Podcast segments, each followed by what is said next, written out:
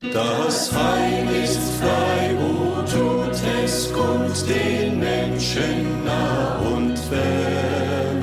O rühmet froh mit lautem Mund die Gnade unseres Herrn. O Freud, o Freud vom Himmel. Gott sprach einmal von seinem Wort und sagte, es soll nicht leer wieder zu mir zurückkommen, sondern tun, was mir gefällt und soll ausrichten, wozu ich es sende. Jesaja 55, 11. So soll es auch in unserem Leben sein. Sein Wort soll in und durch uns ausrichten, wozu er es gesandt hat. Und auch durch diese Sendung.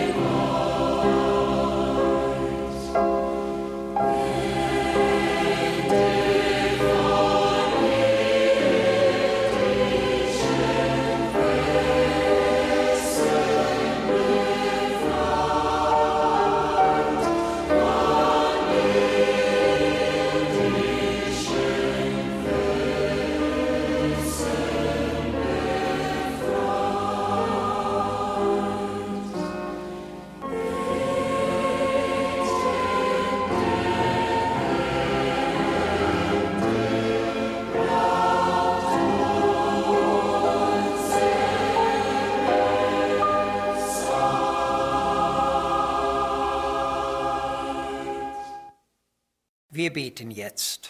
Unser Heiland Jesus Christus, du mahntest deinen Jüngern immer wieder das ernste und glaubensvolle Beten an. Du legtest es ihnen ans Herz, dass man alle Zeit beten und nicht lass werden solle. Du lehrtest sie beten und hast auch von den Erhörungen und Segnungen des rechten Betens gesprochen. Herr, wir danken dir auch für dein persönliches, beispielhaftes Beten. Du hast uns ein wahres und tiefes Gebetsleben vorgelebt, das uns zeigt, dass wir nicht genug beten. Hilf uns bitte, das zu erkennen. Amen. Bist du vom Lebenskampf müde und matt, Sorgen und Kummer geschlagen dich hat, Eile zu Jesus, denn er dich versteht. Ruhe zu Füßen bei ihm im Gebet. Ruhe zu Füßen bei ihm im Gebet.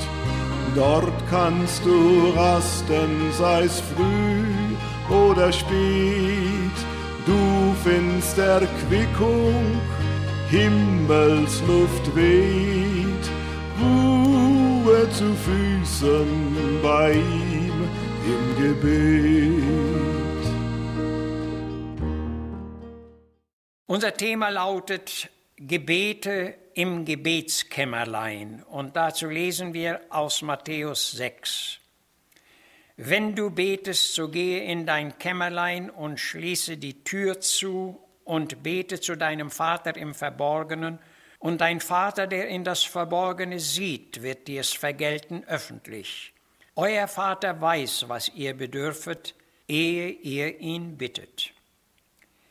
In einem kleinen stillen Stübchen sitzt ein Mann.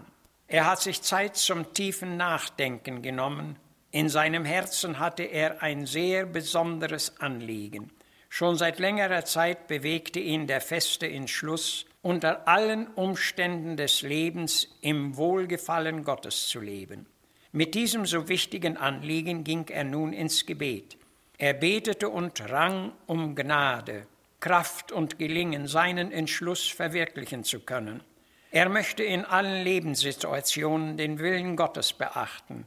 Er bittet ernsthaft um ein Leben in der Gerechtigkeit, Wahrheit und Gottgefälligkeit.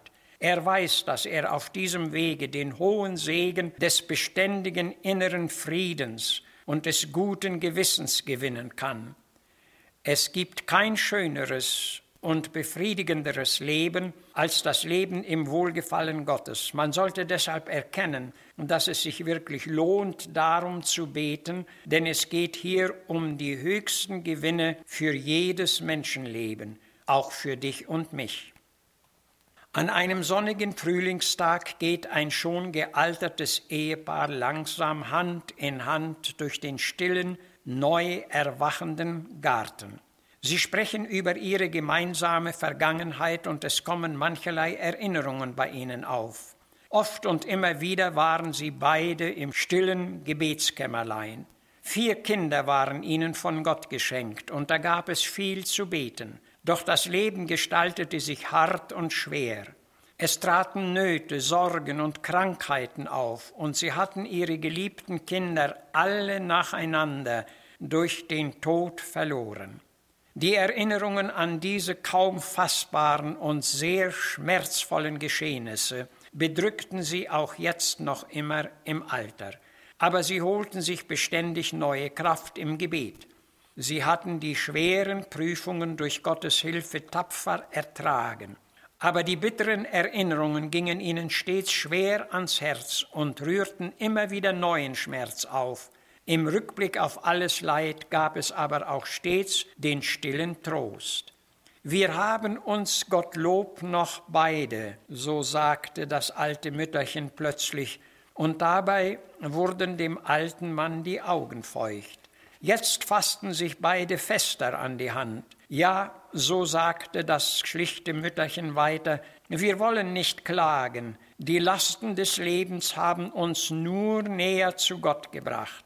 Der Herr hat's gegeben, der Herr hat's genommen, der Name des Herrn sei gelobt. Viele Eltern müssen in Kummer und Herzeleid ihre lebenden Kinder im Strom des Verderbens sehen. Wir aber dürfen unsere selig beim Herrn wissen.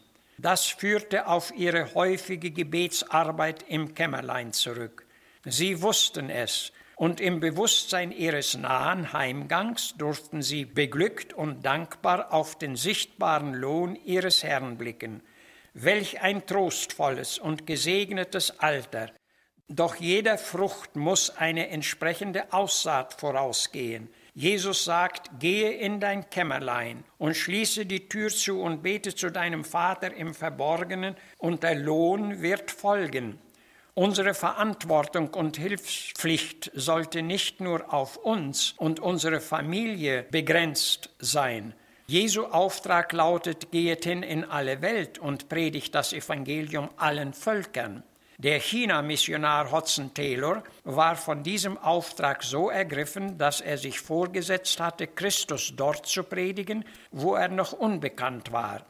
Des Morgens früh durfte ihn während seiner bestimmten Zeit niemand stören. Das war die Zeit, die er für sein Gebetskämmerlein reserviert hatte. Er betete inständig um offene Herzen für Christus unter der großen Menge der verlorenen Menschen in jenem Lande.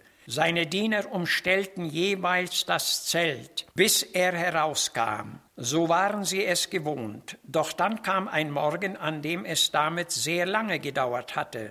Der Meister trat nicht heraus, und die Diener trauten sich nicht hineinzugehen. Es war längst heller Tag geworden, und alles war still geblieben. Endlich entschied man sich hineinzugehen und nach ihm zu sehen. Da fanden ihn die Diener noch immer auf seinen Knien, aber er hatte sein Leben schon ausgehaucht. Seine Grabstätte habe ich andächtig auf einem Bild betrachtet.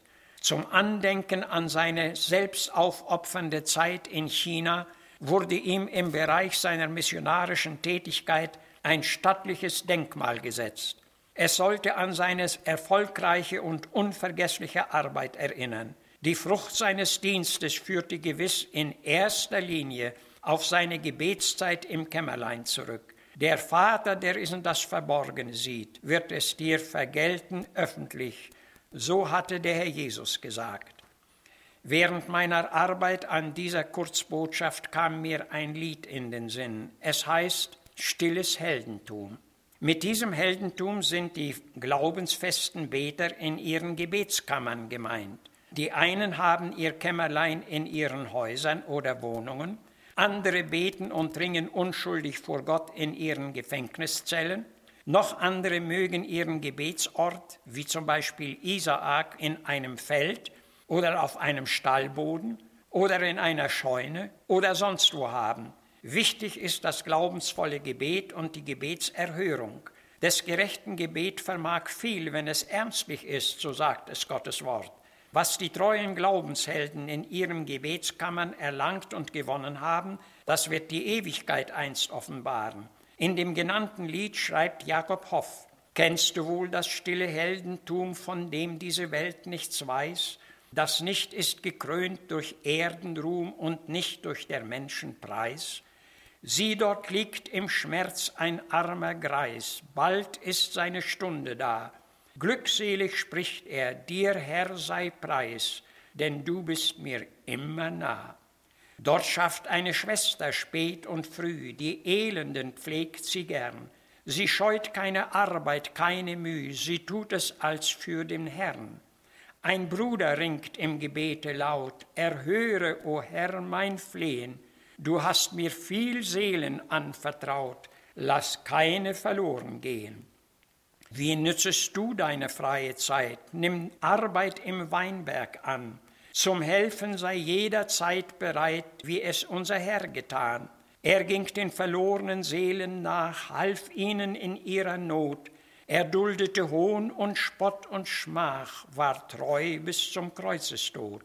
Das ist stilles Heldentum, das ist wahre Freud, das ist Seligkeit. Hier auf Erden gibt es keinen Ruhm, aber dort in Ewigkeit.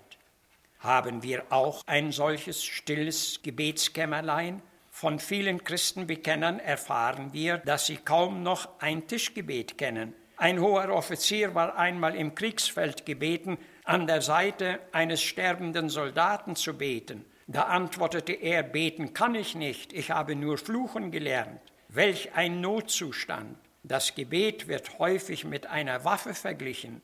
Was ist ein Kriegsheer ohne Waffen oder ein Christentum ohne Gebet? Gehe in dein Kämmerlein und bete, so sagte Jesus. Fange noch heute damit an, und du wirst erfahren, dass es dir und anderen helfen und großen Segen wirken wird. Amen. Das Kämmerlein, das Kämmerlein, wie köstlich dieses ist wo du mit deinem Gott